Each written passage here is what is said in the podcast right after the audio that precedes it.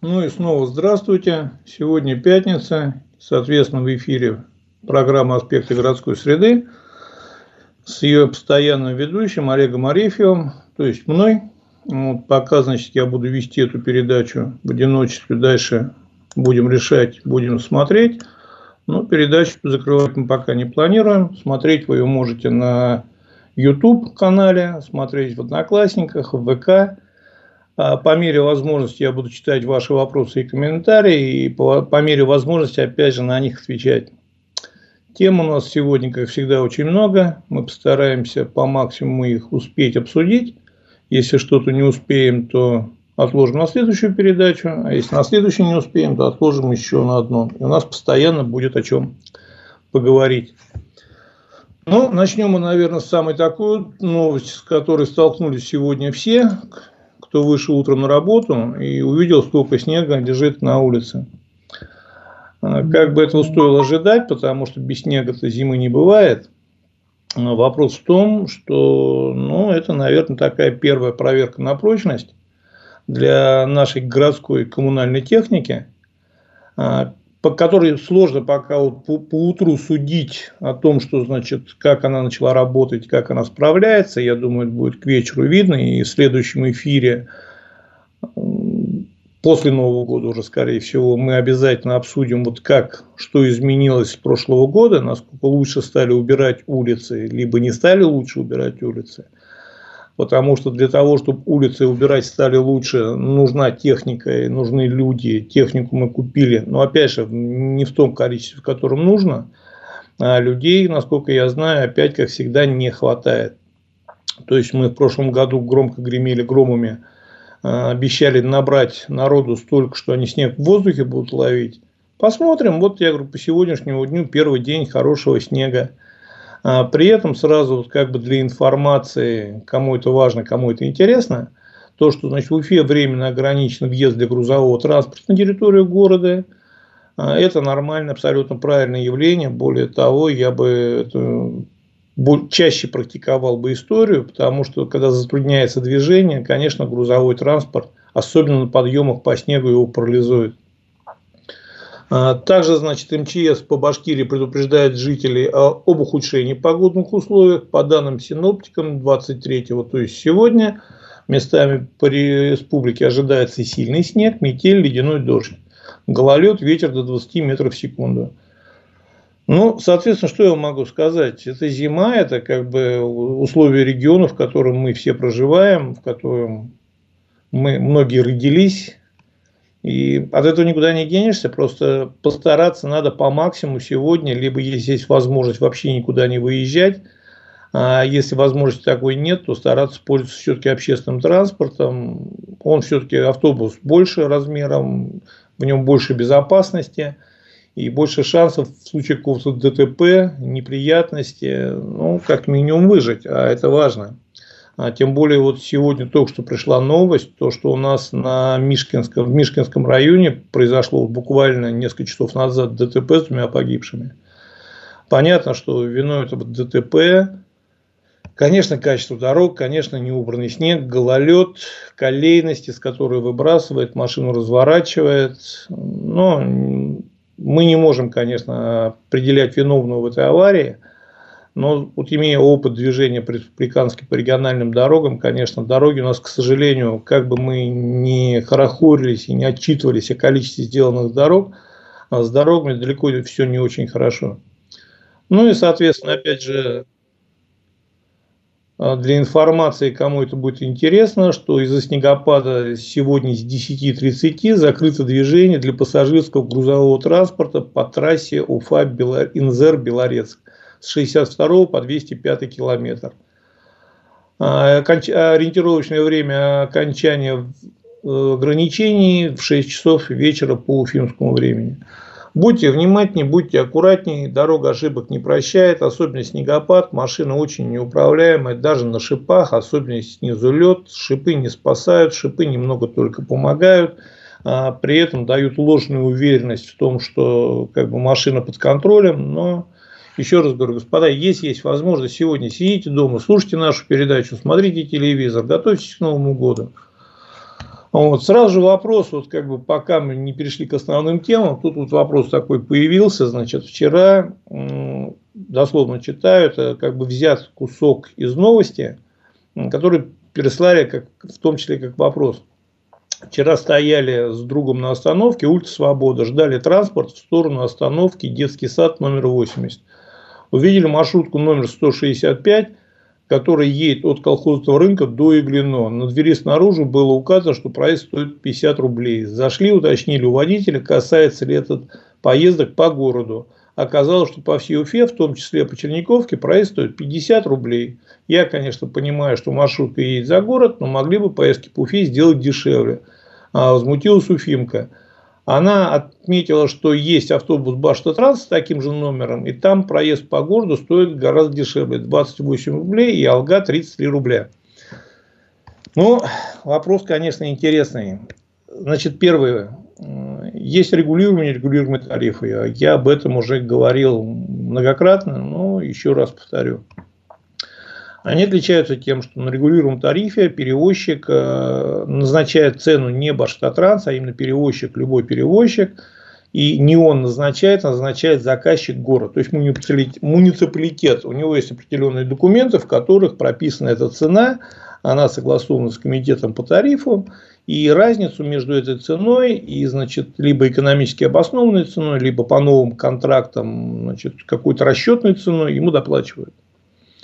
А есть автобусы, которые работают на нерегулируемых тарифах. Неважно, где они работают, по городу, либо за городом, не играет никакой роли. Там цену они могут устанавливать сами. То есть им даже не надо как бы, никакого разрешения со стороны города, либо заказчика. Они просто могут назначить 50 в уведомительном порядке. Они уведомляют, что в течение с такого-то числа у нас поднимается цена. Единственное, что надо смотреть по городским документам, сколько раз в год они могут поднимать. Но они могут сказать, вот за числа у нас 60 рублей, они имеют на это право. По закону они имеют право на это и 60, и 70 рублей, вот, и 50 в том числе. У меня к этой новости, честно говоря, вопрос очень серьезный другой. Почему у нас по городу по, с одним номером маршрута ходит и частник, и государственный, муниципальный транспорт? И один работает на регулируемом тарифе, другой на нерегулируемом. Вот этот вопрос намного более серьезный и интересный.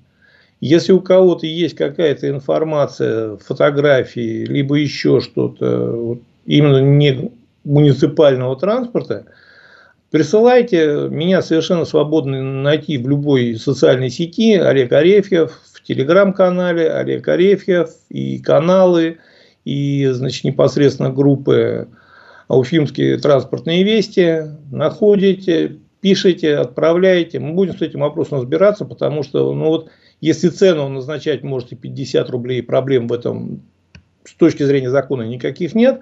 А вот то, что два автобуса ездят, один с регулируемым тарифом, другой с нерегулируемым по одному маршруту, в этом вопросов очень много.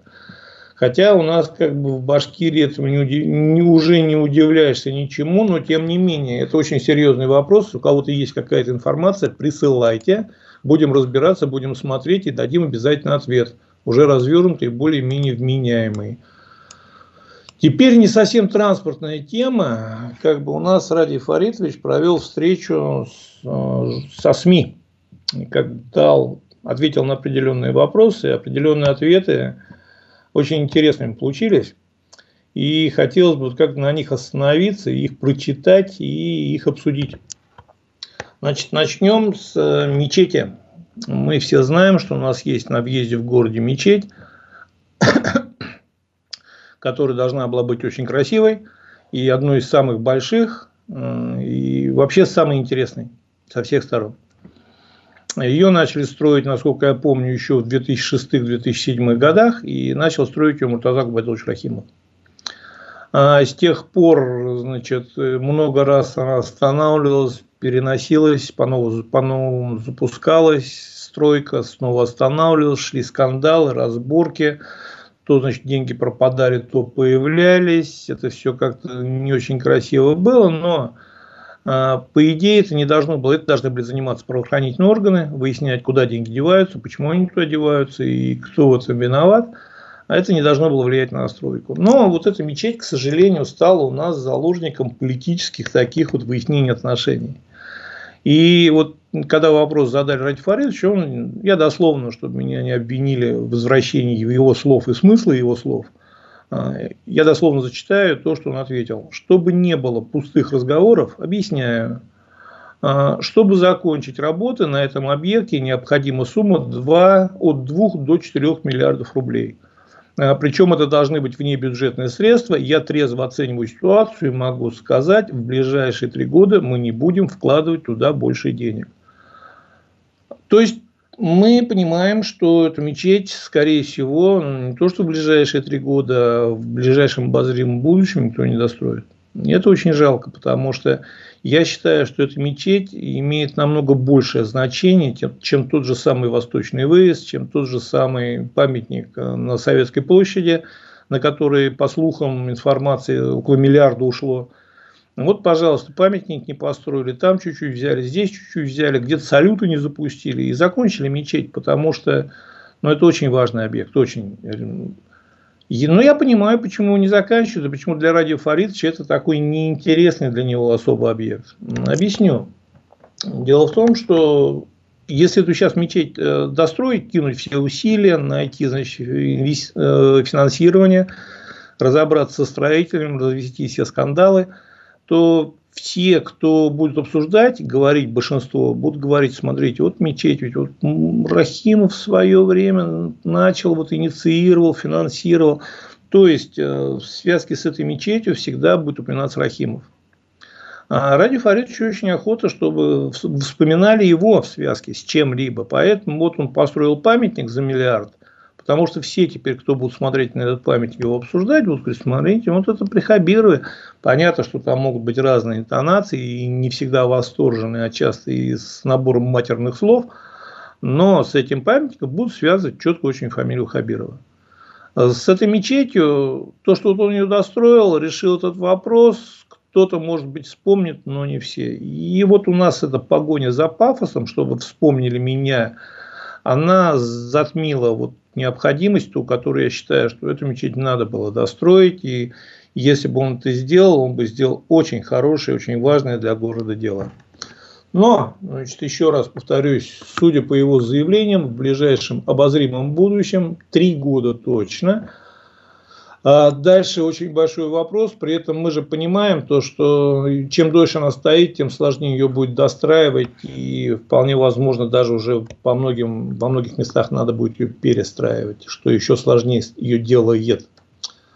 Так, теперь дальше про погоду. Про погоду. Давайте опять про погоду. Вот у нас даже пока еще до серьезного такого снегопада, после того, как была такая оттепель, потом все замерзло, у нас практически весь электротранспорт стал. Как минимум трамваи. Трамваи начали сходить с рельс. А, ну, вот я как минимум видел точно два схода. Ну, говорят, их больше. Но два схода точно я знаю. Причем один трамвай вчера в сетях были фотографии, что его до сих пор не могут убрать, потому что туда не может подъехать к нему кран непосредственно. И пока он там день или два стоял, его даже ночью уже граффити разрисовали. Это только говорит о том, что наша инфраструктура трамвайно-троллейбусная, о которой мы уже неоднократно говорили, находится просто в плачевном состоянии. И дальше будет хуже. То есть мы не говорим, что сейчас вот кончатся морозы, кончится снег, кончится лед, и все, значит, и мы снова дальше поедем, полетим и будем дальше работать. Нет, это начало, это уже даже не первые звонки, это уже первый грохот колокола – что, господа, э, с этим надо что-то делать. И вот наш прекрасный мэр, которого Ради Фарисович даже похвалил на своем интервью, сказал, что он носит новую такую нотку а, в управление. У нас уже был такой вносящий нотки в управление, новые. Но трамвай надо как-то вносить новые нотки в трамвай, надо с трамваем что-то решать. Потому что, опять же, смотрите, понятно, что есть такой такая проблема, когда рельсы, вот эти желобки в рельсах замерзают, покрываются льдом замерзают. И чистить их надо было не утром начинать, чистить надо было их ночью начинать, чтобы утром трамвай выехал и поехал. В результате получилось, что по направлению Зеленой рощи от депо Зорина до Зеленой рощи до кольца А, чистили, начали с утра, помню, часов 8, не в 6, не в 5 и не в 3 ночи, а начали часов в 8 чистить и чистили чуть ли не до 11 или 12 ночи. То есть трамваи не ходили, они пытались, пробивали дорогу. При этом мы опять понимаем, что чистило, вот я все фотографии, которые видел, 2-3 человека. Персонала не хватает, отправлять некого ночью, тем более. Почему ночью не чистили? Потому что некого было отправить. Та же проблема, как с уборкой улиц. Некому убирать. Тем более мы понимаем, что если вывести их в ночную смену, не одного, а несколько человек, а, чтобы это начали прочищать, а, то им же двойную оплату надо, им сверхурочно надо платить, а денег платить незачем. В результате мы имеем то, что имеем, мы имеем очень грустную историю, и более того, ну, хорошо, еще раз говорю, то, что трамваи не смогли ехать, то, что где-то там дни у нас троллейбусы снимали из-за того, что, значит, налить на проводах, и это серьезная проблема тоже.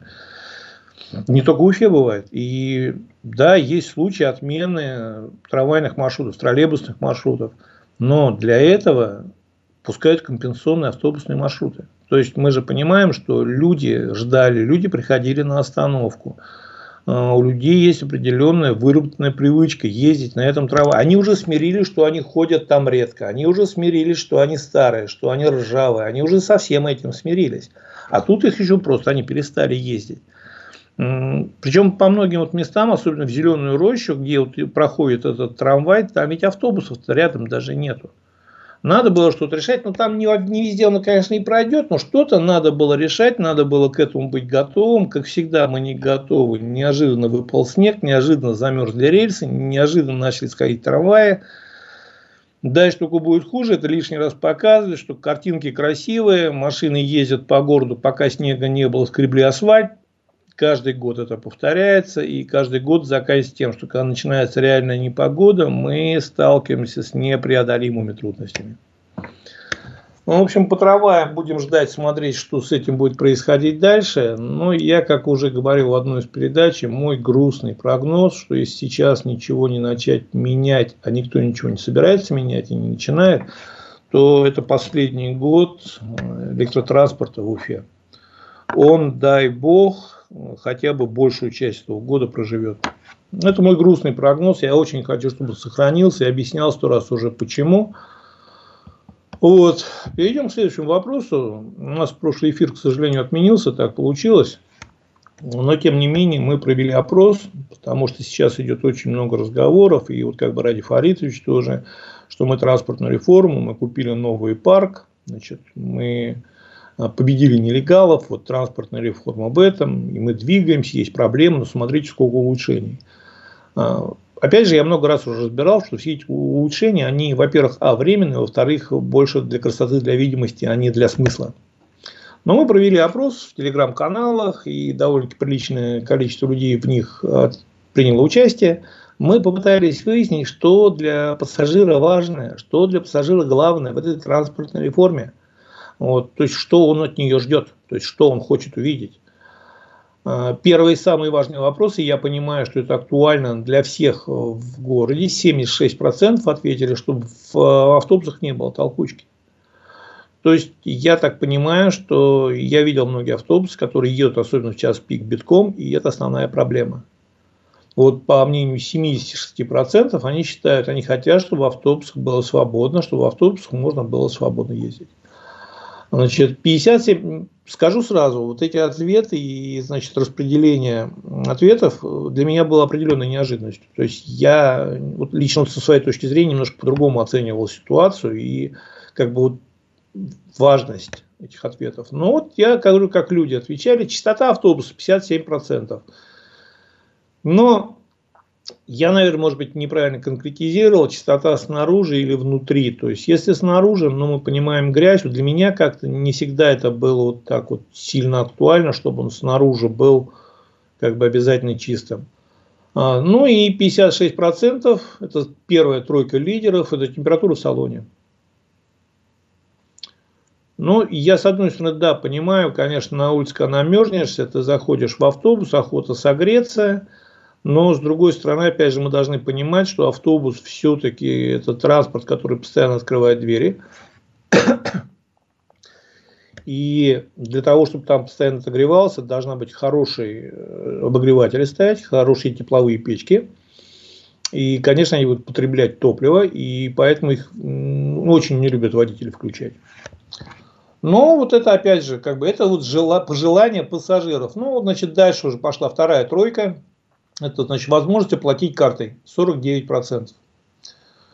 Понимаю абсолютно, для меня это тоже важно, для меня это тоже удобно. Значит, 45% сказали, сразу для понимания, вот я называю 45, а, и так, да, отвечу, вопрос вижу. А, значит, 45%, 49, 56, 57 это не складываем проценты, это была возможность варианты, несколько вариантов выбрать. Поэтому такое распределение идет процентов. Вот, значит, э, стиль вождения водителя 45% согласен полностью, потому что многие гоняют, подрезают и ездить страшно. Как мы не говорим про транспортную реформу, как мы не хлопаем себя в грудь, гонять, подрезать осталось. И толком никуда не делось. Пока идет гонка за рублем, пока идет гонка за пассажиром, мы можем покупать новые автобусы, будут гоняться на новых автобусах. Раньше на старых гонялись, сейчас будут на новых. Бить будут новые автобусы, царапать и в том числе. Стоимость проезда 38%. Учитывая то, что она сейчас постоянно поднимается и будет подниматься дальше, и вот мы уже только начинали передачу, то, что 50 рублей, все-таки 50 рублей для Уфы это дорого. Причем года полтора-два назад я проводил опрос тоже аналогичный. И там определенное количество процентов, 30, по-моему, 35 ответило, что они готовы платить 50 рублей с одним условием, что если им дадут такой же качественный, надежный и стабильный по графикам транспорт, как в Москве. То есть, но опять же, далеко не все, а мы же понимаем, что на автобусе ездят как раз те, кто готов и хочет сэкономить отчасти. Дальше, значит, идет уже как бы на седьмом месте объявление остановок. Согласен полностью, особенно когда зимой замерзло все, ничего не видно, ничего не слышно. И едешь, э, немножко можешь подзасыпать и можешь уехать вообще неизвестно куда. Проблема, ну, я когда был в Уфе, ездил на автобус на общественный раз, я всегда приезжаю в Уфу, всегда езжу на автобусах. Объявляли, не знаю насколько сейчас, но объявляли – всего 26. Вот сейчас уже как бы для меня определенная новость. У нас сейчас на федеральном уровне и в городе все доказывают, что нам надо выпускать очень дорогие автобусы, чтобы они были очень красивыми, обязательно с низким полом. Что вот низкий пол это так важно для нас сегодня, а, что значит, э, во-первых, это для инвалидов, для людей с ограниченными возможностями, а во-вторых, это современное. Я всегда задаю вопрос, господа, вот учитывая то, что сколько стоит этот низкий пол, что для этого нужны специальные мосты для автобуса, задние как минимум, сложные очень мосты, которых в России вообще не делают. А, мы их покупали в Германии, сейчас начали покупать в Китае. Китайские мосты имеют довольно-таки ограниченный ресурс. И вот эта вся красота, она выливается в очень серьезные деньги. То есть автобус из этого низкопола становится намного дороже. И вопрос хотя бы о полу низкополе вести, то есть когда часть автобуса пола высокого, часть э, пола низкого.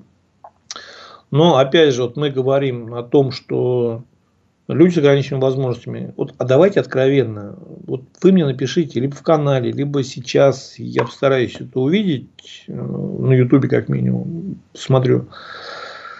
А кто из вас за последнее время, кто ездит часто на автобусах, последний раз видел человека на коляске в автобусе. Ведь проблема-то не в том, что он в автобус попасть не может. Вопрос проблема-то в том, что он до остановки часто доехать не может. Он часто из подъезда выехать не может. Вот по сегодняшним сугробам вы выйдете на улицу и осмотритесь вокруг.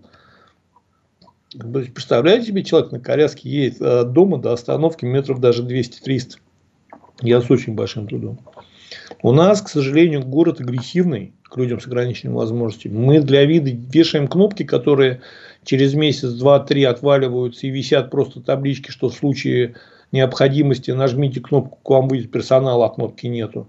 Делаем пандусы, по которым здоровый человек ногами не поднимется, а должен инвалид на коляске подниматься. Поэтому вот эта красота, которая никому не нужна, но нам доказывали, что для людей это очень важно. И вот самое интересное в вопросе о том, что для них важно именно низкий пол в автобусе, ответило всего 26%. Я понимаю, что 26% это тоже немало, но 26% это даже не половина от опрошенных, которым важно именно низкий пол в автобусе. А дальше, значит, вот мы всегда спорили, и нам всегда доказывал Ради Фаридович, и как бы приводил пример, что успехом транспортной реформы является именно то, что они победили нелегалов. И я ради интереса спросил, я говорю, вот два как бы, вопроса, они близкие по смыслу. Значит, первое, наличие у перевозчика лицензии, то есть полностью пакета документов, подтверждающих его легальность. Важно только 13%. А теперь еще интереснее. Э, кто вас перевозит? То есть, какой перевозчик? Это муниципальный перевозчик, потому что, как бы Ради Фарид же говорит, что Баштатранс наше все, мы его будем развивать, несмотря ни на что, потому что только он э, как бы способен, только его люди любят. Так вот, реально пассажирам всего 5% э, важно и интересует, какой перевозчик их переводит. Всем остальным абсолютно без разницы. И это то, что мы тоже не раз говорили и не раз объясняли, что Господа чиновники, людям абсолютно неинтересно ваше выяснение отношений с перевозчиками. Их легальность – это ваша проблема. У вас есть ФНС, у вас есть целая армия, фискальная, силовиков, кого только нету. Вы решайте сами этот вопрос, не надо перекладывать его на пассажиров. Пассажирам мы должны обеспечить хороший, качественный транспорт, который идет по графику, в котором не сильно тесно, который чистый и в котором температура в салоне относительно нормальная. Вот пассажиры хотят чистый автобус, не набитый битком, с нормальной температурой в салоне, как где можно погреться. Вот три основных требования. Потом уже, кстати, самое интересное тоже. Я почему-то думал, что оплата картой будет все-таки где-то на первом-втором месте. Даже оплата карты на третьем месте. Вот первые три требования. Свободный автобус, чтобы в автобусе было свободно – чтобы в автобусе было чисто, ну, в авто, будем считать, что в автобусе. И третье, чтобы было тепло. Вот, а летом прохладно. Вот давайте этим заниматься, а не бороться с легальностью нелегальностью. Тем более относительно нелегальности мы сейчас дальше пойдем. У нас тут вообще интересные начинают выясняться факты про легальный и нелегальных перевозчиков, про легальный и нелегальный бизнес. Так, а, вопрос Значит, э, останется ли мэр Уфы весной на своем посту? Хабиров сказал, что весной будет подводить итоги его работы, а если зима будет снежная, коммунальщики справятся, Мавлиев уйдет? Нет. У нас никогда, к сожалению, не было определяющим снег в городе, уборка, либо еще что-то. Никогда из-за этого, я вообще не знаю ни одного случая, не только в Башкирии, а в России, чтобы из-за этого а, мэры подавали в отставку. А подведение итогов – это как бы такой суровый взгляд в сторону мэра, что я-то вот здесь хозяин, я все контролирую, я за всеми смотрю, за тобой тоже мы подведем итоги. Нет, никого снимать не будут, даже если Уфа будет по, по уши ходить по макушку в снегу, если весь транспорт станет, и даже если трамваи до весны еще развалятся и полностью уйдут, не снимут, не переживайте. Так, дальше. Значит, мы... Цирк. Вот, интересно тоже. Это опять же по следам выступления Ради Фаридовича на э, встрече с э, непосредственно СМИ.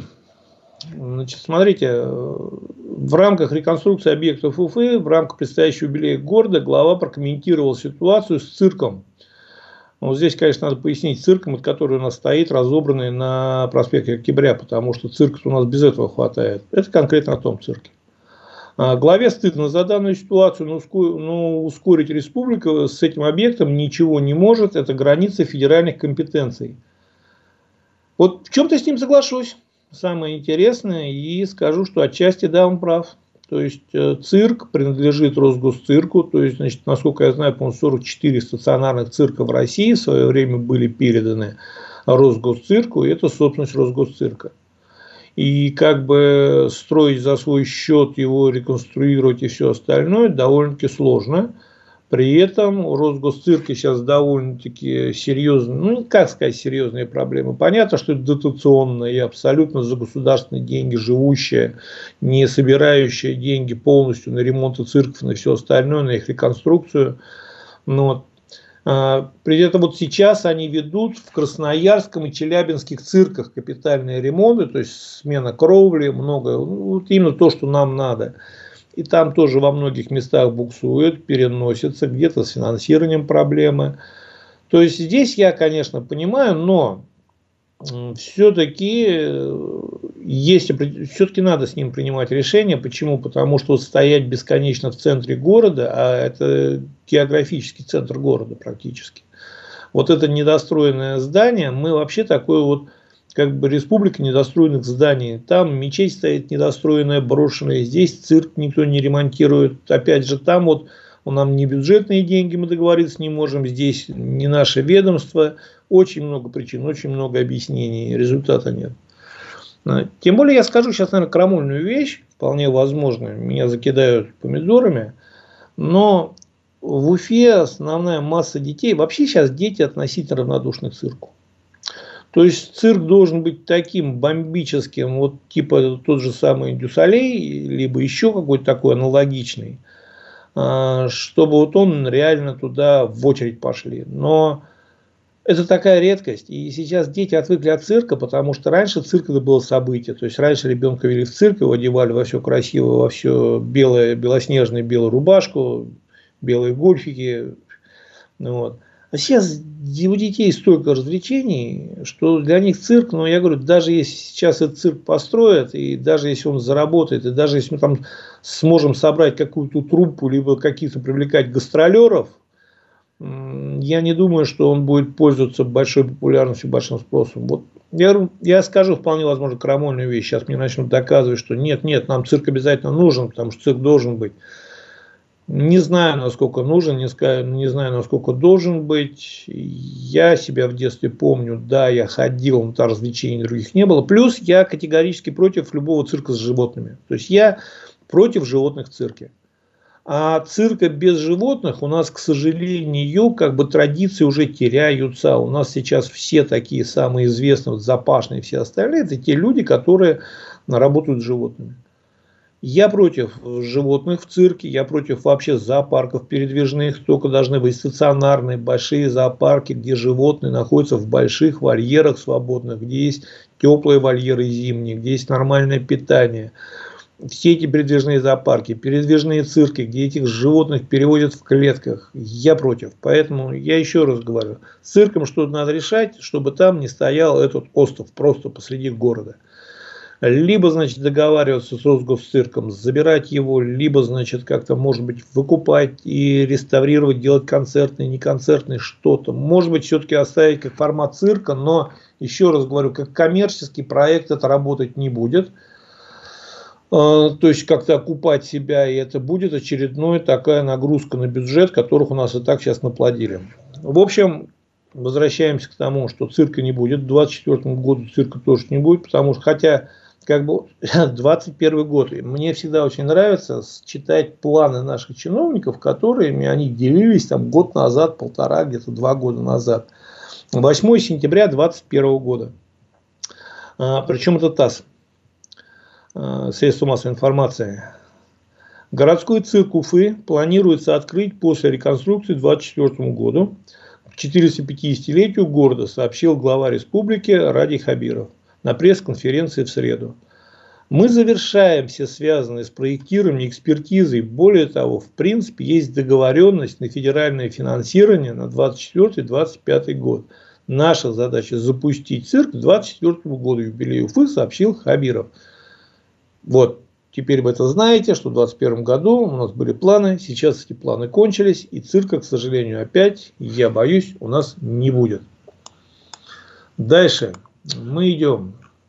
О чем? О реформе транспорта. О, Ради Фаридович, конечно. Мы каждого... Это настолько больная тема. Я не знаю, почему госпожа Причаковская как бы ставит этот вопрос всегда на последние места в том, что волнует людей но, к сожалению, у меня такое ощущение, что ее саму мало волнует, что волнует людей, поэтому она так вот хаотично разбрасывает, общественный транспорт куда-то пониже ставит. Но в реальности общественный транспорт проблема. Зимой их будет больше, этих проблем. Ну, вот Ради Фарисович высказался о транспортной реформе. Я понимаю, что нужно делать, этим заниматься и готов дискутировать, что мы все, ну, мы все-таки результат... Нет, Ради Фарисович иногда так сложно строит вообще предложения, что даже я со своей фантазией как-то их тяжело читаю. Но, в общем, он понимает, он сочувствует, он как бы проникся, но он не знает, что делать. И как бы, э, тем не менее, результаты мы видим. Ради Фаридович, какие результаты? Вот просто вот, мне очень интересно, а можно мы как бы озвучим, чтобы все их увидели, все о них узнали. Вот э, разрисованные брошенные трамваи на улицах, сошедшие с рельсов, которые стоят в городе, умирающий электротранспорт, э, как бы продолжение гонок по городу участников, какие результаты? Правда, мне очень интересно, потому что, может быть, я где-то что-то не рассмотрел, не увидел. Либо то результаты, что у нас новые автобусы на линию выехать не могут, стоят полусломанные, что не хватает водителей. В чем результаты? Правда не понимаю, правда не вижу. Вот. Значит, тем не менее, значит, Ради Хабиров рассказал о планах по развитию общественного транспорта Уфы. Очень интересно, сейчас сам вот прочитаю, какие же у нас планы по развитию транспорта. На большом интервью об итогах 2022 года Ради Хабиров рассказал о планах по дальнейшему развитию общественного транспорта города Уфы. Дальнейшее вот это уже пугает, потому что пока вообще никакого нету. Вот. По его словам, планируется увеличить регулярность маршрутов и повысить культуру водителей. И возникает вопрос, а мы три года чем занимались? Вы три года чем занимались, если у нас до сих пор нет регулярности движения и нет культуры водителей? Хотя с культурой водителей все очень сложно. Водителей на данный момент дефицит везде. Это не только в Уфе, не только в Башавтотрансе. Дефицит водителей везде, дефицит водителей серьезный. И надо очень срочно заниматься именно подготовкой кадров. То есть надо учить кадры. Причем мы еще должны понимать, что если мы сегодня отучим кого-либо, а, посадим за руль на автобус, это человек, который будет без стажа, без опыта, и сажать его за руль большой машины, которая перевозит э, людей, страшно. У меня есть интересная такая мысль, как бы просто родилась, разговаривал недавно с парнем с одним. Он работал на международных перевозках, то есть и ходил за границу. Сейчас как бы возраст и за границу. Мы сейчас не ездим по определенным причинам, стали меньше ездить как минимум. Он ушел с дальнобоя и говорит, я говорит, в городе где-нибудь хочу работать, причем как бы график меня не пугает, меня ничто не пугает. Я говорю, иди на автобус. Новые автобусы приходят. Мне говорю, красота, песня. Как бы рассказывают то, что там все здорово. И зарплата, говорю, ну, понятно, что не дальнобойная, конечно, не рейсовая, но какая-никакая платят. Он мне отвечает очень просто и четко. Говорит, вот, Олег, смотри, у меня, говорит, стаж, говорит, э, подтвержденный по документам, потому что он официально был устроен, ездил за границу. А у меня стаж подтвержденный по документам 23 года. А, но у меня нет категории D. Я узнавал, говорит, специально ради интереса узнал, мне на категорию D сейчас надо учиться 3 месяца. Учитывая, что пока найдут группу, соберут группу, а, пока сдаст после автошколы, пока, значит, там сядет на автобус, пока получит первую зарплату, 4-5 месяцев. У него дети, у него семья. Вот он 4-5 месяцев, человек, у которого стаж гигантский на большой машине, он должен потерять, чтобы сесть на автобус. Я вообще не понимаю, почему. Понятно, что это не решается на уровне региона, но тот же самый регион не выйдет с инициативы, что, допустим, с подтвержденным стажем больше 10 лет упрощенная форма получения категории D. То есть, чтобы человек не терял 5 лет, ему надо семью кормить. А вот это потенциальный человек с хорошим стажем, с хорошим служебным списком. То есть, там не работали плохие водители никогда, ни в советское время, ни в последнее время. Он не пойдет работать на автобус, он будет искать либо, значит, где-то какую-то другую работу, либо, может быть, вообще уедет на вахту на север. Но потому что он не может 5 месяцев э, нечем семью кормить, условно говоря. Вот. Поэтому я не знаю, как культуру водителей будут повышать. Их уже одели в рубашки, их одели в Башавтотрансе э, в определенный стиль. Культуры не добавилось. А маршрутов нет, ничего нет. Но продолжаем дальше. Что касается, Ради Фаридович продолжает мысль, я ее читаю. Что касается частных перевозчиков, то Хабиров отметил, что вытеснять их никто не собирается, если они будут работать по правилам. Надо работать и с Башавтотрансом, и с частниками. Еще раз, вот сколько я три года пытаюсь понять, правила-то какие. Вот правила какие. Можно вот эти правила четко сформулировать и повесить их на заборе где-то, чтобы все могли подойти и прочитать чтобы перевозчики могли прочитать, по каким правилам они должны работать. Не те, которые Клебанов решил для себя, вот для тех перевозчиков такие правила, для тех вот такие, что у нас два автобуса с одним номером. Один частный ездит, другой не частный. Успехи транспортной реформы. Может быть, о них мы говорим. Правила, ну и пассажиры бы с удовольствием посмотрели, по каким правилам, что требует государство от перевозчиков, по каким правилам должны они работать. Ну, в общем, вот это вот э, такая долгая жвачка, что мы хотим, чтобы они поработали по нашим правилам, мы бьемся с нелегальными перевозчиками, и, значит, мы обновляем парк. Вот эти все успехи транспортной реформы, которые за три года у нас э, идет, и никак... А, первый этап уже закончился, чуть не забыл.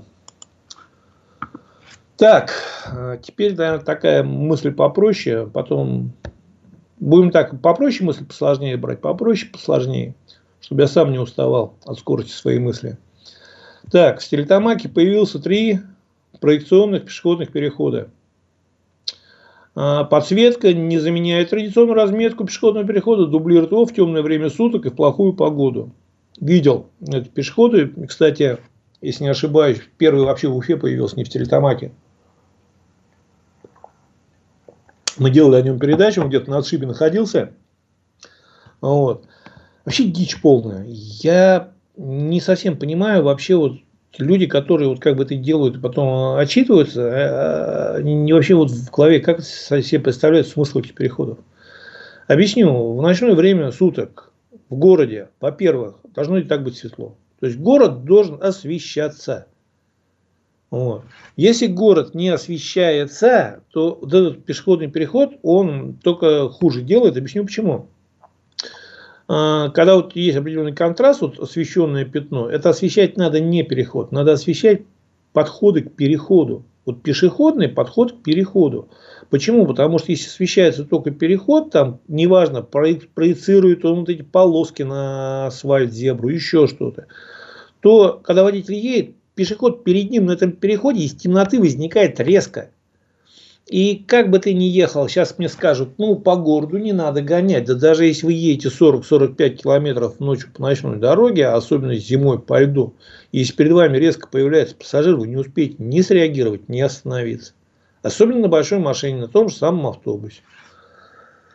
Вот. Я вообще больше того говорю, эти, эти проекционные светофоры вполне возможно имело смысл устанавливать где-то на трассе вот, где как бы нету городского освещения, далеко не везде он есть. И более того, как бы вот, чтобы с этими проекционными, э, проекционными пешеходными переходами в комплекте шли датчики движения.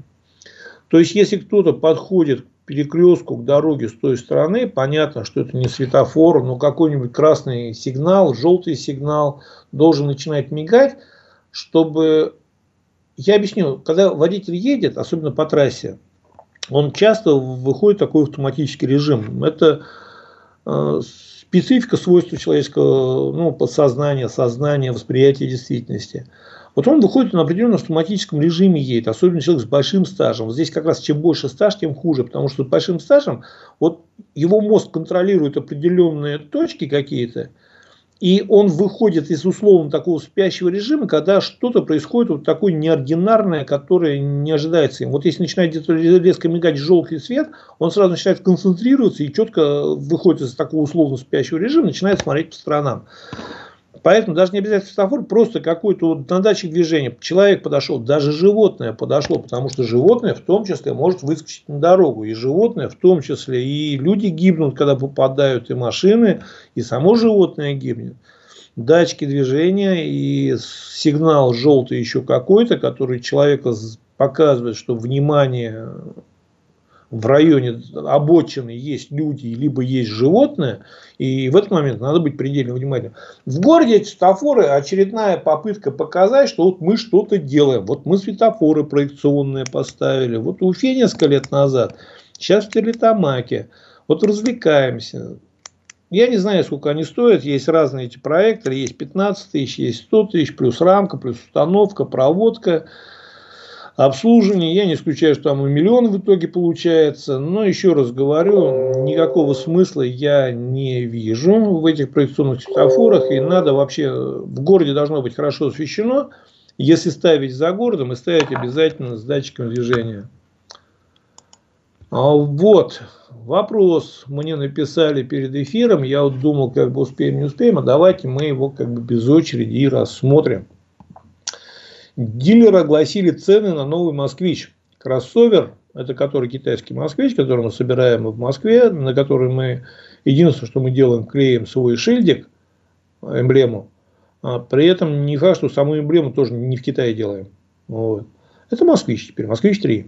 Вот. Его можно будет купить за 1 миллион 970 тысяч рублей. А, вообще, по сути своей, это копия один в один, вот кроме шильдика, это копия Jack GS4. А теперь просто внимание. Это Jack GS4 с родным шильдиком, с китайским, уже в России, уже растаможенный, уже в салонах стоит в максимальной комплектации на 300 тысяч дешевле. Этого москвича, который будет продаваться за 1 миллион 970 тысяч.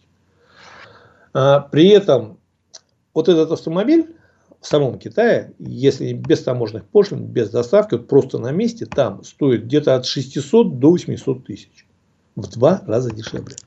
Но я говорю, даже с учетом привезли, растаможили, поставили в автосалон в максимальной комплектации, он стоит на 300 тысяч дешевле.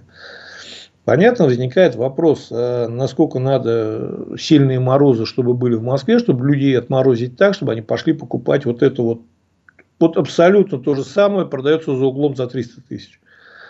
Ну и понятно было принято решение, о котором мы говорили и в одной из передач, что я говорю, однозначно будут продавать их каршерингу, будут продавать их таксопаркам, а, причем в принудительном порядке, как у нас было хорошее кино, я сейчас не помню название, где такой там Думоуправдом, это помощник такие, а, Купила лотерейный билет, и такая ему передает, говорит, на распространение. Он говорит, а если не будут брать? Она такая поворачивается, а если не будут брать, отключим газ.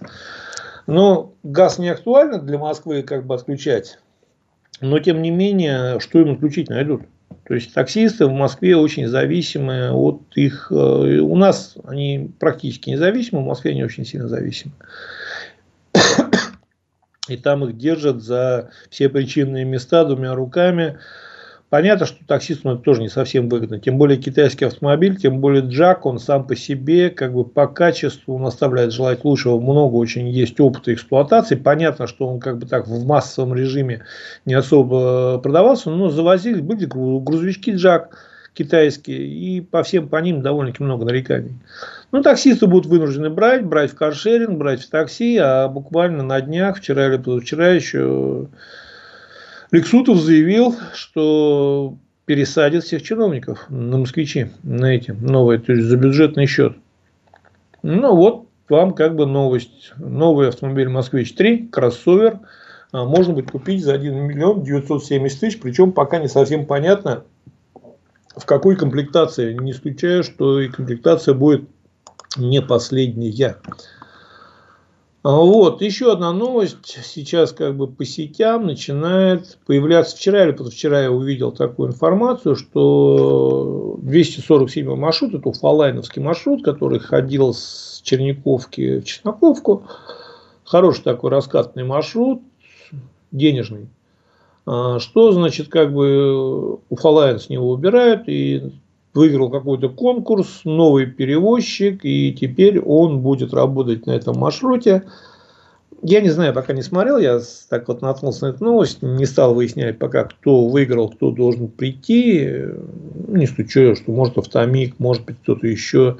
Там ООО «Помощь» сейчас появилась, тоже очень сложная, интересная компания, и вполне возможно мы ее детально разберем в следующем эфире, в следующем году потому что тоже там очень интересная история ее появления в свое время, вот пока как такой небольшой анонс сделаю, э, в свое время учредитель, совладелец этой компании, как бы это как раз был нелегальным перевозчиком, который устраивал там в 2017 по году перестрелки на Иглинской трассе э, с легальными перевозчиками. Это везде и видео облетело, и все остальное. Как-то спустили на тормозах. Вот этот человек сейчас, значит,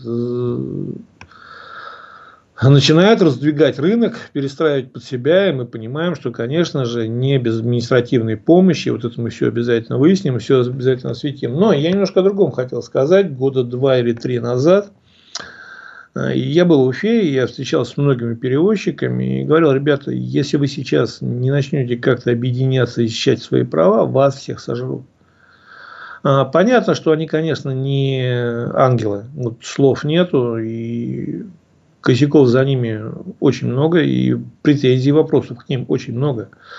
Но надо понимать, что это свои управляемые перевозчики, потому что с этими перевозчиками, как минимум, администрация с переменным успехом могла воевать, а, могла при правильном подходе договариваться. Все пришлые перевозчики из Москвы, неважно откуда, либо там, с административным ресурсом шикарным, большим и длинным – вот. Естественно, с ними воевать будет невозможно. То есть, там и юристы такие, что как у акулы зубы в 8 рядов, заточенные напильником. И у самих подход, и опыт, и чинов, и юристы нашей администрации, и даже региональные минтрансы им в подметке не годятся. Они будут абсолютно неуправляемы, они начнут выдаивать город, раскручивать на штрафные санкции, договорные, причем сами не факт, что что-то будут соблюдать, но требовать будут от города. Вот. Но, возвращаясь к опросу, который мы проводили, о котором говорили, пассажиру, в принципе, абсолютно без разницы, на каком перевозчике едет. Э, ему главное, мы уже перечислили, что сможет администрация обеспечить это, сможет. То, что перевозчиков сейчас начали выщелкивать по одному, и не только Уфалайн, и остальные перевозчики тоже довольно-таки э, тучи серьезно над ними сгустились. Ну, а сами виноваты. Потому что Каждый рассчитывал, что у каждого есть свои, свои связи, свой административный, пусть небольшой ресурс, который вот всех задавит, и а его оставят. Не оставят. Останется Батыров по ряду причин. А все остальные потихоньку их доедят. Ну, сейчас уже как бы говорить об этом бесполезно. Вот. Будем следить, будем сообщать, будем рассказывать. Вот интересная еще новость, как бы, насколько я знаю, это тоже было... А, нет, это в рамках Международной недели бизнеса. Ох, Международная неделя бизнеса, конечно, не совсем про город, но не могу промолчать, расскажу свое впечатление. Более бесполезного мероприятия вообще сложно придумать. Вот настолько бесполезное и никчемное. Я бы смотрел даже ради интереса спикеров, заявляли все там, причем одновременно умудрились пригласить и Сечина, и Евтушенкова, вот, хотя как бы, ну, люди должны понимать, что это не в одном зале, в одном зале не сядут, мягко говоря. А, вот. И плюс к этому самое интересное, что пригласили определенный ряд губернаторов, я сейчас не буду перечислять, а Миниханова не пригласили, то есть человек, который рядом, по идее, вот, живет и должен был быть первым приглашенным, его не было в списке приглашенных, официально на, на этом, который был на сайте. Не приехал никто. Сидели друг с другом, друг другу рассказывали, какие все хорошие. Там рассказывали про каких-то гостей заморских. Причем этих гостей там в своем заморске никто их и не знает. Представляли, значит, даже ближние зарубежья послы, которые здесь живут и присутствуют постоянно. То есть, реально никто не приехал вот я не говорю, что это хорошо или плохо, я не смеюсь, не злорадствую абсолютно, просто нам надо как бы понять, что для того, чтобы к нам люди ехали, вот для них это смысл какой-то должен быть в этой поездке. Они должны что-то приехать, что-то увидеть, что-то узнать. Но вот как минимум большинство таких мероприятий, они делаются для того, чтобы там встретиться с другими людьми, пообщаться. То есть э, не всегда всех объедешь. Вот они собираются все в одном месте, и часто даже вот основные вопросы решаются в курилках вечером, значит, там за коньячком где-то в кафе, а, еще как-то. Официальная деловая часть для красоты, вот эти подписания соглашений, которых там могут на трех подряд мероприятиях одно и то же соглашение подписывать каждый раз с пафосным видом, это все картинка. Так вот, для того, чтобы люди поехали, для этого надо обеспечить определенный объем людей, которые, с которыми люди захотели встретиться. Люди захотели бы что-то услышать, и люди захотели бы что-то ну, показать сами. Вот пока мы с этой точки зрения никому не интересны, потому что прежде чем нам вот устраивать форумы, вот эти все танцы, пляски с бубнами вокруг костра, Нам надо изначально что-то сделать такое, что вот как Казань, я, мне очень интересный опыт Казани. Вот, а, они же другим путем пошли совершенно. Они сперва начали развивать город, начали развивать инфраструктуру, начали очень серьезно. Казань одна из первых, которая начала серьезно подходить к транспорту, убирать пазики. По-моему, даже не одна из первых. Вот могу сейчас ошибаться, могу вас обмануть. Я уточню в следующем эфире скажу. Насколько я помню, Казань вообще первый город, вот кроме Москвы и Санкт-Петербурга, мы это отдельно выделяем всегда, это первый город, который задачился, чтобы убрать пазики с улиц. И они пустили большие красные маны, по-моему, тогда автобусы, и это была такая диковинка. Вот. Они сперва занялись, они построили город, построили красоту, и люди поехали туда посмотреть, а что там такое получилось. А у нас люди приезжают на наши форумы, им рассказывают, что вот, а у нас лет через пять может что-то получится. Вот ездить, ездить специально, это ехать и слушать, что регион фантазирует относительно своего будущего, никому не интересно. Так вот, с чего я начал неделю бизнеса в, в Уфе. Там значит, совместно с Росконкрессом подписали соглашение о сотрудничестве. Предлагается, что первым совместным проектом станет транспортный конгресс в Уфе. Господи. Я помню, уже была, когда еще Мухаметьянов была, транспортную академию пытались из техникума делать. Потом Назаров там, значит, э, аэротакси какое-то думал. Канатные. У нас даже фантазии. Вот мы даже фантазировать нормально не умеем. У нас даже фантазии какие-то полностью оторваны от реальности. Вот. Транспортный конгресс, ну, во-первых, э, транспорт такая специфика определенная. У нас было подобное мероприятие «Транспорт Урала», которое в самом начале даже было относительно представительным. Но потом в связи с тем подходом, который значит, мы к нему демонстрировали, оно, будем так говорить, скатилось до такого заштатной сельской дискотеки. Ну, серьезно, ни хуже, ни лучше. И сейчас это чиновники сами понимают и говорят, да давайте мы название поменяем. Вот не кров... как это в анекдот есть, говорит, ну, мне, мне говорит, дядя говорил, надо говорит, не кровати переставлять, говорит, а слу... служит менять, служащих.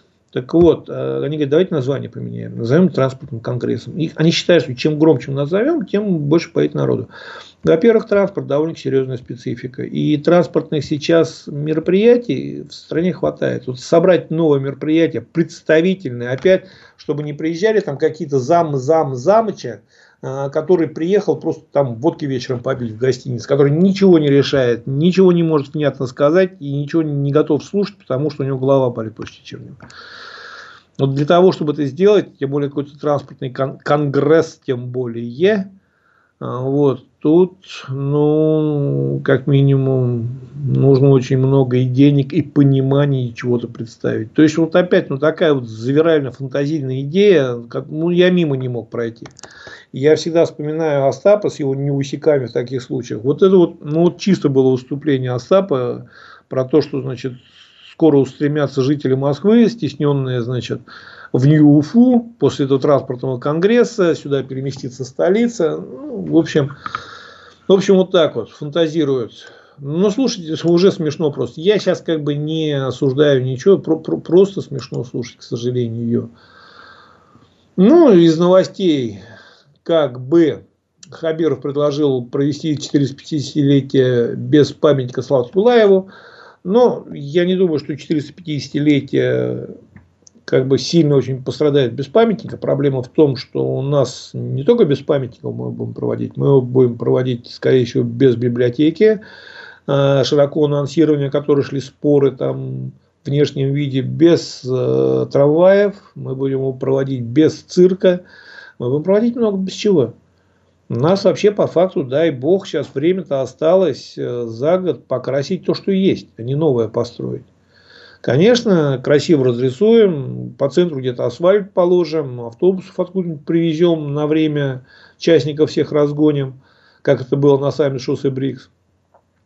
Но вот в реальности э, очень, мне очень, как бы, даже не то, что грустно, а я с большим интересом хочу просто посмотреть, что в 2024 покажет. У меня такое ощущение, что в 2024 году мы просто технично, красиво найдем способ как-то от этого, от празднования этого избавиться. Это либо будет объяснено экономической мобилизацией какой-нибудь, либо значит, э, восстановлением экономики. Ну, чем-то это будет объяснено, но мне сложно сейчас представить в 2024 году, что мы кому готовы показать будем и на, на что мы готов, хотим собрать здесь весь цвет, там условно цвет э, федеральной интеллигенции, управленцев, все остальное. Тем более был такой очень серьезный расчет, что приедет Владимир Владимирович, и вот он заезжает так в город – и видит эту недостроенную мечеть, поворачивается налево, там недостроено это, направо недостроено это, и не дай бог проезжает, еще и цирк видят, и сложно как бы его реакцию представить. Ну, на этом хочу потихонечку начинать закругляться. Еще раз говорю, уфимские транспортные вести во всех каналах, либо просто меня находите, Олег Арефьев, я есть и в Фейсбуке, и в ВКонтакте, и в Телеграме. Пишите вопросы, будем обсуждать, будем разговаривать, будем думать вместе. Предлагайте темы. Пожалуйста, мы любая городская тема, опросы будем проводить и с удовольствием будем продолжать нашу передачу. Ну, на этом хочу закруглиться, с вами попрощаться. Пожелать, скорее всего, всем Нового года, потому что если получится итоговая обзорная передача, уже будет в другом формате. До свидания.